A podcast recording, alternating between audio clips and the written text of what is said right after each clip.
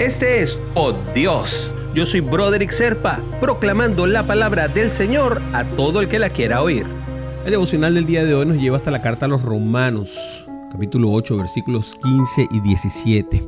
Pues no habéis recibido el espíritu de esclavitud para estar otra vez en temor, sino que habéis recibido el espíritu de adopción por el cual clamamos, Abba, Padre. El Espíritu mismo da testimonio a nuestro espíritu de que somos hijos de Dios y sus hijos también herederos y herederos de Dios y coherederos con Cristo, si es que padecemos juntamente con Él, para que juntamente con Él seamos glorificados. Y esto es un poquito enredado, ¿no? Lo que acabo de decir, pero de todas formas eh, se trata del concepto de adopción, que es una de las verdades más liberadoras de la palabra de Dios y que puede transformar radicalmente la vida de cualquiera que haya experimentado rechazo, abandono y todas las cosas fuertes que puede hacer contra uno esta sociedad. Todos los seres humanos, cuando nacemos, heredamos la naturaleza pecaminosa de la carne y eso hace que estemos separados de Dios y en orfandad. Pero al encontrarnos así, en esa condición, no podemos disfrutar del Padre en ese momento.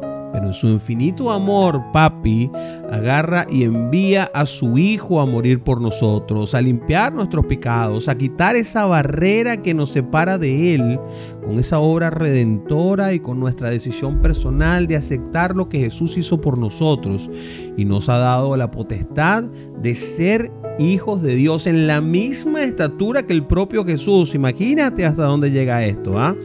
Este acto de amor en la cruz nos puso nuevamente en la dirección correcta hacia el Padre.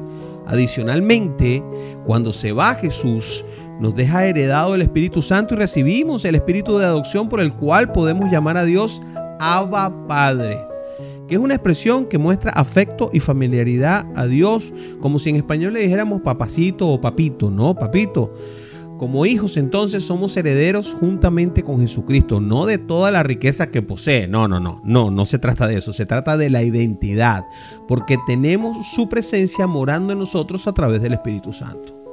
Ahora, entender que el Padre Celestial nos eligió para que pertenezcamos a su familia es saber que no estamos solos ni desamparados, porque Él se despojó a sí mismo para hacerse hombre con la idea de rescatarnos y adoptarnos independientemente de lo que somos, porque quizá antes de conocerlo fuimos lo más vil y menospreciado del mundo. Y estoy seguro de que no merecíamos, incluso todavía no merecemos tanto amor. Pero por su gracia somos sus hijos salvados salvados por Él. Y esto va en concordancia con lo que hemos hablado en los últimos días. Y te invito a orar, mi hermanito, mi hermanita. Padre, gracias por amarme aún sin merecerlo y adoptarme como tu hijo, por obra del sacrificio de Jesús, por librarme de las tinieblas y trasladarme al reino celestial, papá. Hay tanta ofandad en este mundo. Por eso hazme entender que así como lo hiciste conmigo, me convierta yo en un instrumento en tus manos para traer a otros a tu amorosa paternidad por obra por lo que hago, mostrando mi ejemplo, Señor, para que puedan experimentar ser libres por la gracia de tu gran amor. En el nombre de Jesús oramos, Señor. Amén, amén y amén. Si quieres recibir por Dios directamente en tu WhatsApp, simplemente comunícate al 904-274-3131. Te lo enviaré todos los días.